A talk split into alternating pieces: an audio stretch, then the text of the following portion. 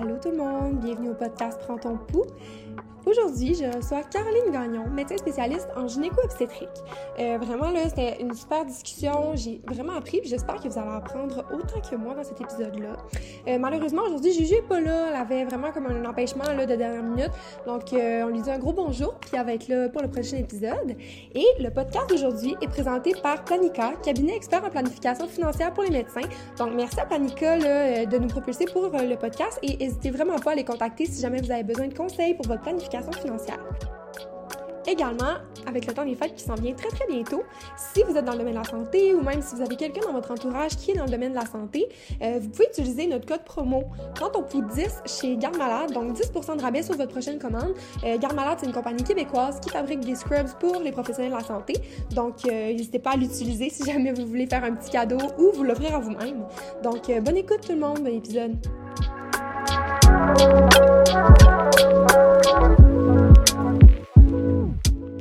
Bonjour Caroline. Allô. Je suis contente que tu aies accepté de venir au podcast aujourd'hui. Ça me fait plaisir. Merci d'être là. Euh, normalement, la question qu'on pose là, pendant tout le monde, présente-toi. Dis-moi qu'est-ce que tu fais, euh, ton parcours, c'est quoi? Euh, bon, ben moi, c'est Caroline. Je suis R2 actuellement en gynéco-obstétrique à l'Université Laval. Et mon parcours, il est, vraiment pas funky, c'est hyper standard. Et en sortant du cégep, ben, je suis rentrée directement en médecine. J'ai fait mon préclinique en trois ans. J'ai commencé le profil recherche au préclinique. J'ai pas full aimé ça la recherche, fait que je l'ai pas fini finalement. OK. Euh, puis après ça, ben, je suis rentrée euh, à l'externat, ben, j'ai découvert ma gynéco-obstétrique, puis j'ai appliqué là-dedans à l'université, puis ben, là, je suis là. Fait que c'est un parking assez en ligne droite. Là. Parfait, puis là, t'es R2, hein, c'est ça? Ouais, c'est ça, exactement, je suis R2. C'est bon. Puis, en fait, à quel moment, justement, là, t'as parlé de l'externat, mais à quel moment t'as comme découvert la gynéco-obstétrique, puis t'as comme eu la piqûre, justement? Euh, ben, je m'enlignais vraiment, vraiment, vraiment pas vers ça. Là. Je suis rentrée au préclinique en me disant, hé, moi, tu sais, jamais toute ma vie, je vais opérer quelqu'un. Ça me causait de la profonde anxiété. je voulais initialement être comme pédopsie. OK. Fait qu'on est vraiment loin de tout ça.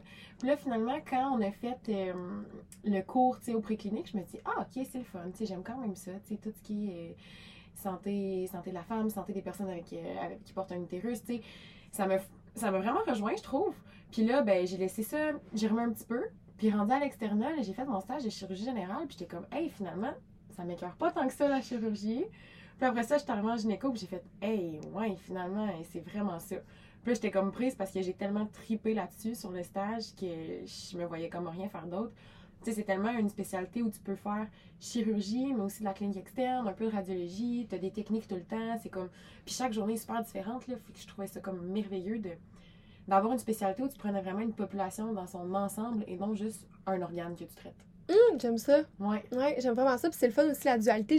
Justement, je, vais t'en parler tantôt. C'est comme vraiment plus tout ce qui est technique ou chirurgical versus tout ce qui est comme plus clinique.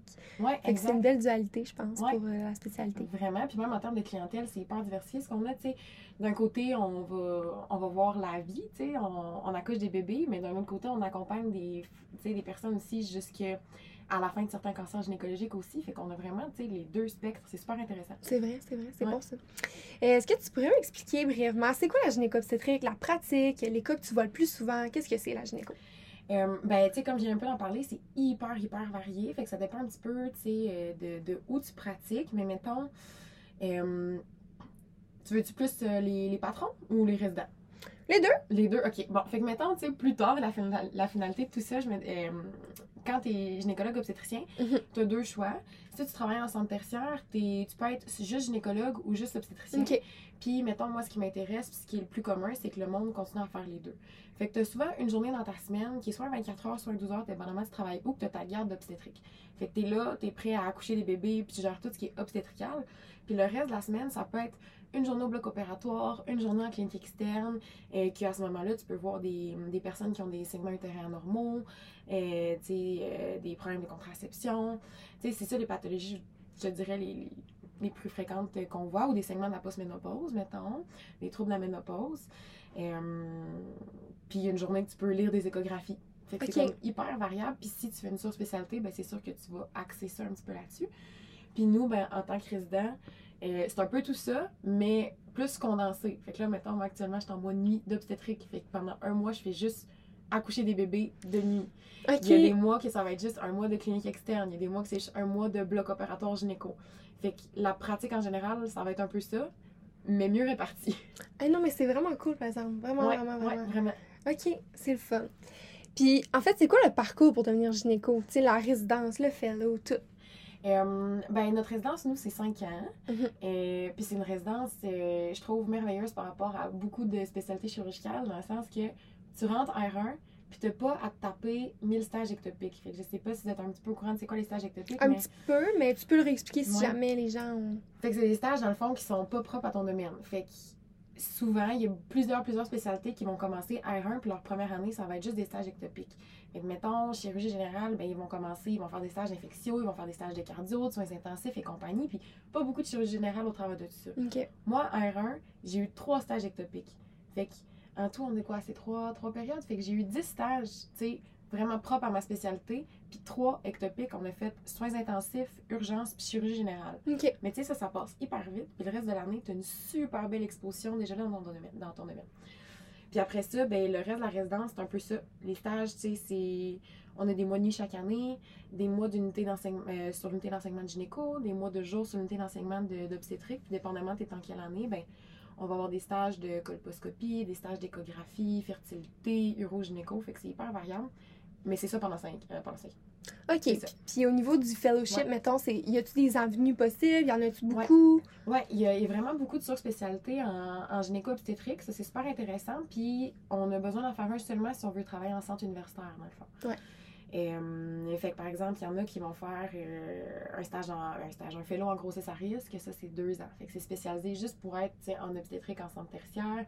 Il y a de l'urogynécologie, qui est un stage plus euh, chirurgical, qui vont permettre aux gens de faire des chirurgies pour les, les prolapsus, les Mhm. incontinences urinaires et compagnie. Et il y en a qui vont faire des fellows en, en chirurgie plus euh, minimalement invasive avancée, fait que faire de la laparoscopie plus poussée. Il y a de l'oncologie aussi. Fait que on peut vraiment, on peut penser à un sous-domaine puis il va l'avoir. OK, quand même, Ouais. il y en a beaucoup, c'est varié. Ouais. Puis sinon, est-ce que tu pourrais me parler de la dualité, justement, de la chirurgie, comme on a dit tantôt, un peu technique versus clinique? Ouais, ben ça, c'est ce qui est le plus fun, je pense, de ma spécialité. C'est vraiment bien réparti. C'est sûr que euh, en tant que résident, nous, on prend ce qu'on a au jour le jour, mais plus tard, dans la pratique, pour avoir parlé à certains patrons, c'est souvent une journée justement de bloc opératoire par semaine, dans les cas où il n'y a pas de, de problème au bloc opératoire. Actuellement, c'est dans une réalité différente. Là, on manque un peu d'infirmières, fait que la, la réalité est différente. Mais souvent, c'est une journée de bloc opératoire par semaine.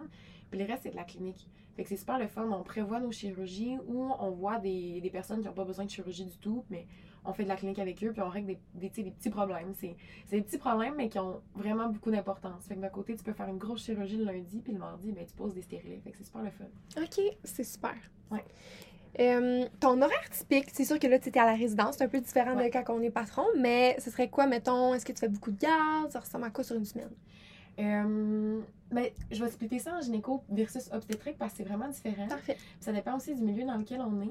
Euh, mais par exemple, quand je suis en obstétrique, euh, c'est le grand bonheur. Je n'ai aucune garde le soir. OK. On n'a jamais de. C'est les ponts qu'on appelle, fait que les gardes de 5 à 8 heures. euh, nous, on n'a jamais ça, comme en obstétrique. Euh, Puis on a des gardes de fin de semaine. Fait que soit de jour ou de nuit. Euh, quand j'étais R1, on était moins de résidents. Fait que tu sais, je faisais une fin de semaine sur deux. Mais là, plus ça va, plus on recommence à prendre des résidents. Fait que là, c'est comme, ah, peut-être plus une fin de semaine et demie par mois. Fait que tu sais, ça commence à avoir vraiment du sens. OK. Puis on est hyper chanceux dans notre programme. Peu importe son travail de jour ou de nuit, il nous donne notre lundi de congé. Fait que ça fait en sorte que tu sais, tu te tapes pas des grosses treks de 19 jours en ligne, puis tu as le temps d'aller faire ton épicerie ou d'aller genre changer tes pneus d'hiver. OK, tu peux te prendre Ouais. une journée off. Fait que c'est- c'est tu sais, c'est comme d'emblée, on n'a pas besoin de s'obstiner, il nous la donne, c'est notre post-garde, puis c'est vraiment, c'est vraiment acquis dans le programme, c'est hyper le fun. Euh, versus en gynéco, ben là, ça ressemble plus à tu sais, n'importe quelle spécialité chirurgicale. On a 9 gardes par mois, euh, mais ça, c'est des gardes à domicile. Parce qu'en obstétrique, tu, tu pourrais pas te sauver. Tu peux pas aller chez vous, tu pas le choix d'être là. Il y a trop de choses qui se passent, mais gynéco, tu sais, tu es à la maison, tu prends tes appels. Il y a des nuits que tu vas être là toute la nuit, Mhm. puis il y en a que tu n'auras aucun appel. Fait que c'est full variable, mais c'est 9 fois par mois. Euh, 9 fois par mois, avec une fin de semaine au travers de tout ça. OK.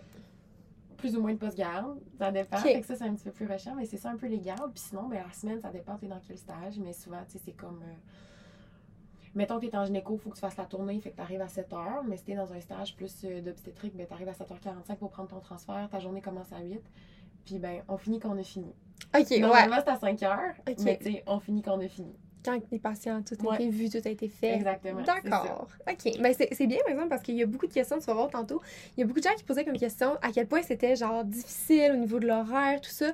Fait que je trouve ça bien, justement, que, comme tu me dis, si t'as le temps, tu au moins le lundi, justement, j'ai le temps de faire Ouais, telle affaire, puis Vraiment. OK, c'est quand même bien. Euh, mais justement, encore en parlant de ça, euh, votre horaire, tu est quand même chargé, malgré tout. Euh, c'est quoi les meilleures astuces pour garder un bon équilibre de vie? Ben, je pense que c'est de de se rappeler un petit peu qu'est-ce qui est important pour nous, de se rappeler nous c'est quoi nos intérêts, c'est quoi nos passions, c'est quoi qui nous fait vibrer en dehors de la médecine, c'est hyper hyper important. Puis de considérer ces activités-là comme obligatoires, Au- autant qu'une garde, mettons moi, tout mon R1, j'ai continué à faire de la danse de compétition. Fait moi, j'avais comme deux à quatre soirs par semaine que c'était obligatoire, j'allais à ma danse. Puis je continuais. Puis ça m'a fait du bien. Puis j'avais comme pas le choix. Puis je m'arrangeais avec mes collègues pour les gardes et tout. Puis ça, ça me fonctionnait full bien. Puis là, cette année, j'ai comme pris un recul danse. Mais je me, prends, je me garde quand même des soirs que je me dis, ce soir, c'est mon activité. Peu importe ce qui se passe, j'étudie pas, je j'ai pas de garde. C'est vraiment, c'est ma soirée pour moi. Fait que je pense que c'est vraiment le truc. De vraiment considérer que ça, ça fait partie des choses obligatoires à faire. OK, de vraiment avoir une chose qu'on aime ou plusieurs choses qu'on aime en dehors de la médecine pour que ça nous Ouais. sorte un peu là, de notre tête de tout Ouais, ça. C'est un bon truc. Mm, Vraiment de le garder dans son horaire. OK, super. Euh, c'est quoi les types de milieux où les gynécos, même obstétriques, mettons, pourraient travailler?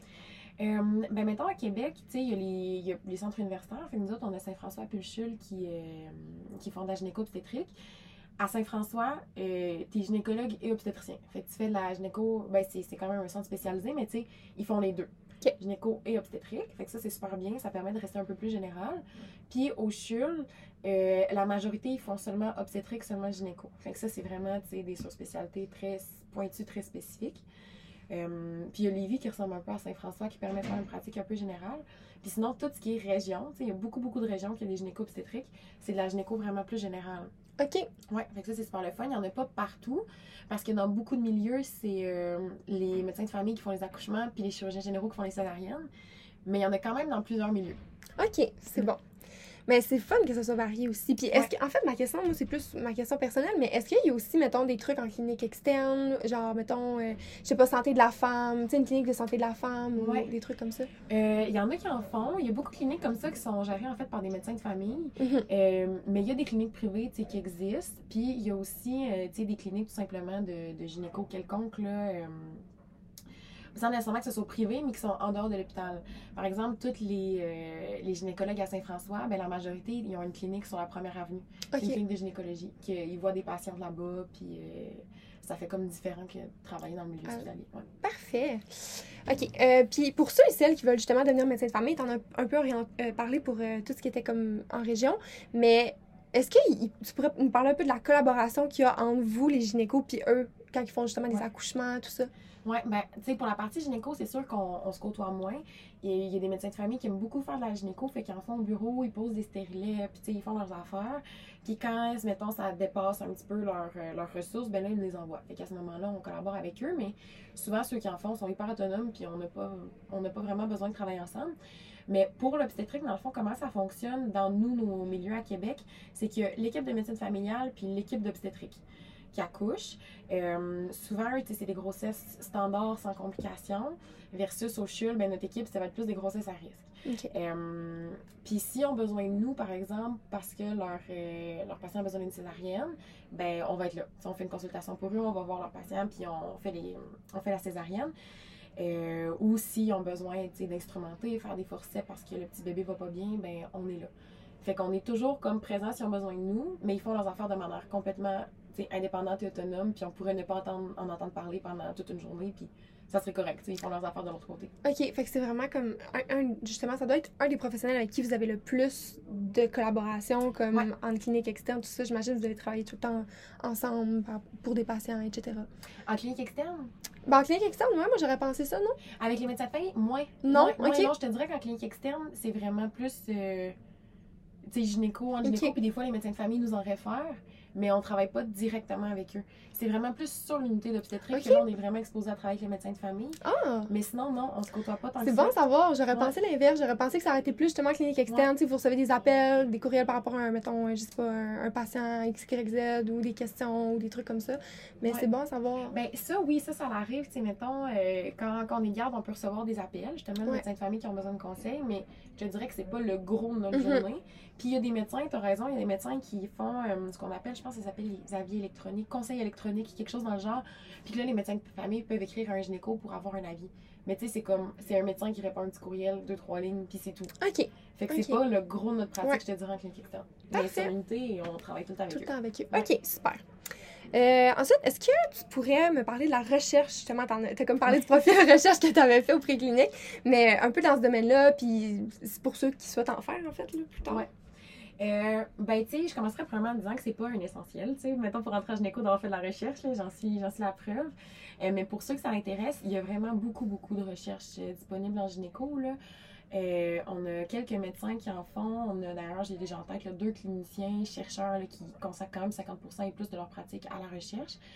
Euh, puis il y a plusieurs projets en cours. Il y en a plusieurs qui font des maîtrises avec eux. Pas juste du monde en gynéco, il y a du monde qui font des maîtrises en, épidémie, en mettons, puis qui font des projets avec eux. Fait que c'est hyper accessible, que ce soit pour des projets en gynécologie ou euh, en obstétrique directement. Fait que c'est vraiment quelque chose qui est hyper accessible. Puis nous, on est quand même exposés aussi parce qu'entre nous, on doit toujours, euh, dans notre résidence, on doit faire un projet de recherche. Il faut qu'on le présente minimalement une fois pendant la résidence. Fait qu'on se présente nos projets de recherche et on est invité à plusieurs congrès. Fait qu'on voit plusieurs projets de recherche passer aussi. Fait que même si on n'est pas nous les plus grands chercheurs, ben, on a quand même une belle exposition. OK, puis est-ce que tu sais s'il y a une grosse proportion, justement, de, mettons, patrons qui font de la recherche aussi? Euh, Il y en a plusieurs qui en font un peu en, tu sais, en sideline. Mettons, ils se disent, ah, je fais une journée de recherche par mois, je m'implique dans un projet de recherche. Euh, mais en tête de ce que j'ai, il y en a vraiment deux qui sont cliniciens-chercheurs. OK. Ouais, dans notre équipe, là, euh, c'est. Je les connais pas tous hyper bien, là, mais Ouais. ce que j'ai en tête, c'est que je sais qu'il y en a deux qui font vraiment beaucoup, beaucoup ça. Ce qui n'est pas une très grande proportion. Puis en même temps, c'est correct aussi parce que ça prend du monde sur le terrain. là. Ouais. Mais c'est hyper accessible. J'ai une résidente avec qui je travaille, qu'elle a fait le programme pour devenir clinicienne-chercheur. OK. Il y a des R1 qui viennent de rentrer, qu'eux autres, c'est sur leur bio aussi. Fait que c'est hyper accessible pour le monde qui veut le faire. Super. Euh, c'est quoi les implications étudiantes, mettons, que tu pourrais recommander à quelqu'un qui voudrait éventuellement aller peut-être en gynéco-obstétrique? Euh, ben, moi, le meilleur truc que je, vous dirais, c'est impliquez-vous dans quelque chose qui vous tente. C'est vraiment juste ça. Ce qui, de ce que je pense, là, c'est ce qu'ils cherchent en gynéco, c'est du monde qui, de toute façon, s'implique, oui, mais qui s'implique dans des projets pour lesquels ils sont passionnés, puis qui, qui vous tentent, là, puis ça rend tout un peu moins pénible aussi. Euh, c'est sûr que moi, j'étais déjà j'aimais déjà ça un peu, la santé sexuelle d'emblée. Fait que moi, au préclinique, j'étais présidente de Sexpert, qui existe encore d'ailleurs. Fait que, tu sais, moi, j'étais là-dedans, puis j'ai vraiment trippé, puis j'ai fait des beaux projets là-dessus. Tu sais, j'avais parti les soirées sans tabou, puis tantôt, on, Ah! ouais, tantôt, on m'a annoncé que ça existait encore, fait que j'étais hyper contente. OK. Ouais, fait que j'ai starté ça quand j'étais au préclinique. Fait que moi, je m'impliquais un peu là-dedans, mais tu sais, c'était une implication en lien avec la sexualité, mais c'est zéro obligé, là. J'ai des collègues qui n'étaient pas dans les comités, puis qu'eux autres, ben, sont impliqués plus en recherche, puis pour eux, Mhm. c'était vraiment correct. Fait que faites quelque chose, ça c'est sûr, faites d'autres choses que juste étudier, mais je pense que c'est pas hyper important qu'est-ce que vous faites. Mais c'est le fun que tu dis ça parce que je pense que, mettons, cette question-là, on la pose souvent parce que ça revient dans, dans Ouais, nos messages. Il y a beaucoup de gens qui veulent savoir ça. Puis je pense que c'est une réponse qu'on a le plus, le plus Ouais. souvent, en fait. C'est vraiment implique-toi dans quelque chose que t'aimes parce que de toute Ouais, façon, je veux dire, t'avais beau faire euh, 45 à faire. Si t'as pas aimé ça, puis je veux dire, ça t'a rien appris, ben c'est pas ça. mieux, là. Puis après ça, ils te posent des questions là-dessus entrevue, puis dans le fond, ça t'a vraiment pas tenté de faire ça, t'as vraiment pas aimé, tu t'es donné à moitié, fait que t'as Ouais. rien à dire dans le fond, puis ça paraît vraiment beaucoup, Mhm. fait que t'es mieux d'être dans quelque chose qui t'a vraiment stimulé. Parfait, c'est une bonne réponse. Ensuite, on va passer à la question, ben, les questions des auditeurs. Je pense que c'est une des fois qu'on en a eu le plus, honnêtement. Fait Oh! Très chanceuse. Euh, en fait, est-ce que tu pourrais nous dire, en plus, euh, mon Dieu, j'ai écrit quelque chose, excusez tout le monde. Pourriez-vous nous en dire plus sur les difficultés à la résidence? Oui, c'est ça. Euh, mais je pense que, en tout cas, ce qui est propre à ma spécialité, ce qui est difficile, c'est de s'adapter à, à l'horaire. Parce qu'on devient tout d'un coup des travailleurs de nuit, mais le lendemain, t'es rendu un travailleur de jour. Fait que, tu sais, c'est d'être capable de s'adapter à ça. Là, vraiment, nous, c'est. On s'en sortira jamais. Toute notre vie, on va travailler de jour et de nuit. Fait que, il y a ça qui est difficile. Puis je pense d'accepter aussi que. Tu sais, moi, j'étais quelqu'un qui, qui faisait beaucoup, beaucoup, beaucoup d'activités extra-médecine, tu sais, pré-résidence. Ouais. Puis là, j'en fais encore vraiment beaucoup, je pense, là. Mais d'accepter qu'il faut couper un petit paquet de porc aussi. Mhm. Puis que, tu sais, c'est correct des fois d'arriver chez vous le soir, puis d'être fatigué, puis de plus avoir l'énergie pour aller, mettons, à l'escalade tout de suite. Genre, c'est correct de prendre une journée de break. OK. Fait que euh, je pense que c'est ça les plus grosses difficultés. Tu sais, sinon, ben, tu sais, comme, comme je te dis un peu, nous, c'est c'est beau, là, tu sais, on donne la vie et tout, mais c'est, mettons, en obstétrique, moi, j'étais allée là-dedans parce que j'ai réalisé que j'aimais pas ça le monde excessivement malade. Tu sais, moi, la médecine interne, ça me parlait 0, 0, 0. Là, c'était à l'externe, chaque matin, je me levais, puis j'étais comme, OK, c'est quand que c'est fini? fait que, tu sais, j'aimais vraiment pas ça le monde hyper malade. Fait qu'en obstétrique puis gynéco, je trouvais ça le fun parce que c'était jamais des grosses maladies ou, tu sais, c'est- des problèmes-solutions. On se casse pas la tête. Puis en obstétrique, ben, tu sais, tu donnes la joie, tu donnes un bébé, que des fois, il y a des situations méga catastrophiques ou que c'est hyper dur émotionnellement. Fait que je pense que ça, ça a été une adaptation aussi. Puis c'était une grosse difficulté de. Tu sais, des fois, veut, veut pas, il y a des bébés qui décèdent ou des bébés qui vont moins bien. Fait que c'est d'être capable de, de gérer avec ça, puis d'être capable de se détacher de ça un peu, là, parce que tu peux pas porter tout ça sur tes épaules. Mhm. Fait que ça, c'est une des grosses difficultés propres à notre programme, je pense. OK, parfait. C'est... En fait, est-ce que c'est une spécialité qui est très contingentée, tu sais, au niveau de la résidence? là? Ouais, euh, vraiment. ça devient de moins en moins pire. Mais, tu sais, moi, dans mon année, on était quatre à être pris. Puis c'était comme, ouh, grosse cohorte, tu sais, parce que nos R5, dans ce temps-là, il y en avait juste deux. Ah, quand même, Ouais, OK. c'est ça. Fait que nous, on était comme, hey, 4, OK, gros progrès. Là, cette année, les R1, ils en ont pris 5, mais l'an Ouais. prochain, on revient à 4.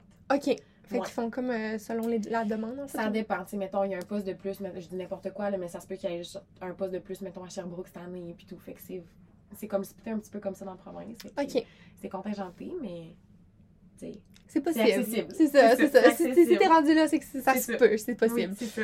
Puis, en fait, le mode de vie, on en a parlé un peu, là, justement, avec les gardes, tout ça, l'horaire. Mais c'est quoi le mode de vie qui vient avec le choix de gynéco-obstétrique, justement?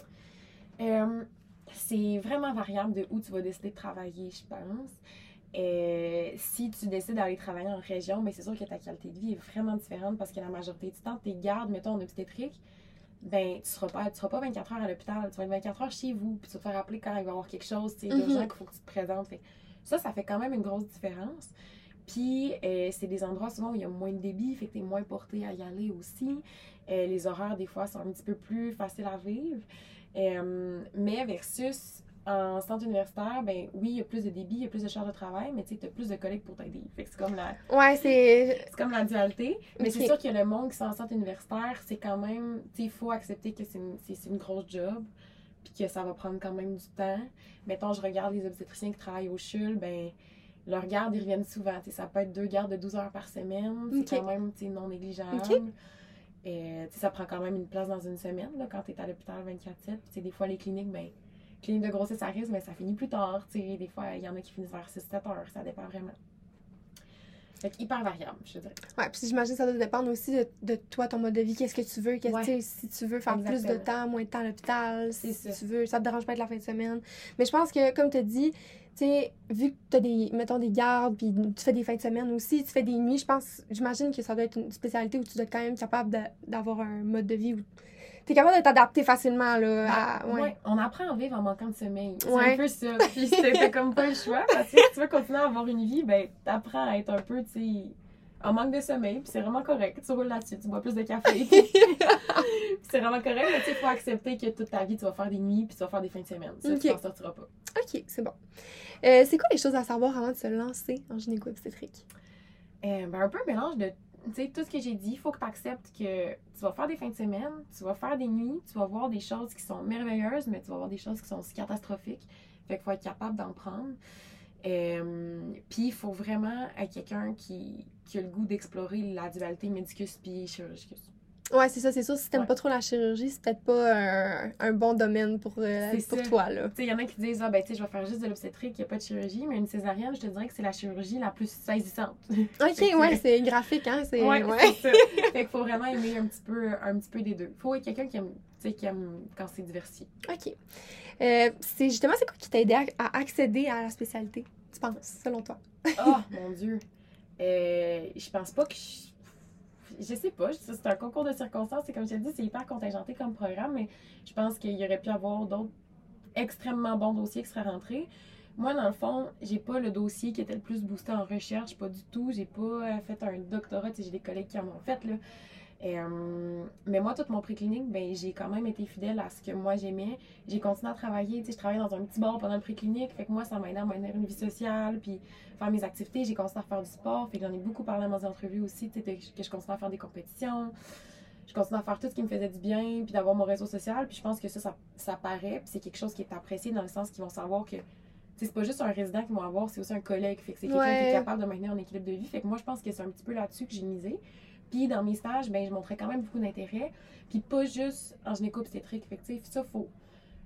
Tu sais, vu que c'est contingenté, faut pas que tu aies juste une bonne éval en gynéco-obstétrique. Il faut qu'un petit peu partout aussi, tu as l'air d'un étudiant qui est motivé, puis qui, qui a le goût d'apprendre exactement, qui est curieux. Même si moi, la médecine interne, c'est ça pour mourir. tu sais, dans mon éval, c'était quand même écrit étudiante curieuse et intéressée. Puis j'étais comme, ouais, ouais.